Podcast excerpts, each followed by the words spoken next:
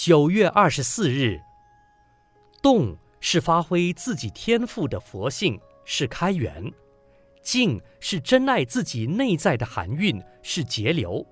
能动能静，才能拥有中道的生活。无人的生活有动的一面，也有静的一面。有的人能动不能静，只要一静下来，他就会无所事事，不知如何是好。每天都希望在动的当中才能安排自己，所以爬山游泳之后还要再去打球，还要再去到处找朋友聊天。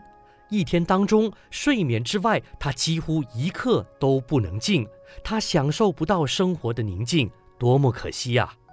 有的人能静不能动，常常一个人自我关闭，独坐冥想，生活中顶多阅读书报，聆听音乐。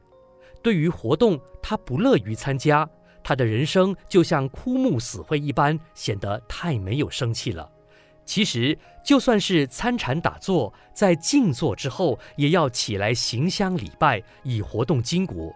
即使是诵经念佛，在声音的动态之后，大修行者也会要你有些闭目禅思的时间，让你享受寂静的安乐。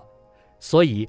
动静其实是不可分开的，当动的时候要动，当静的时候要静，能动能静才是正常的生活。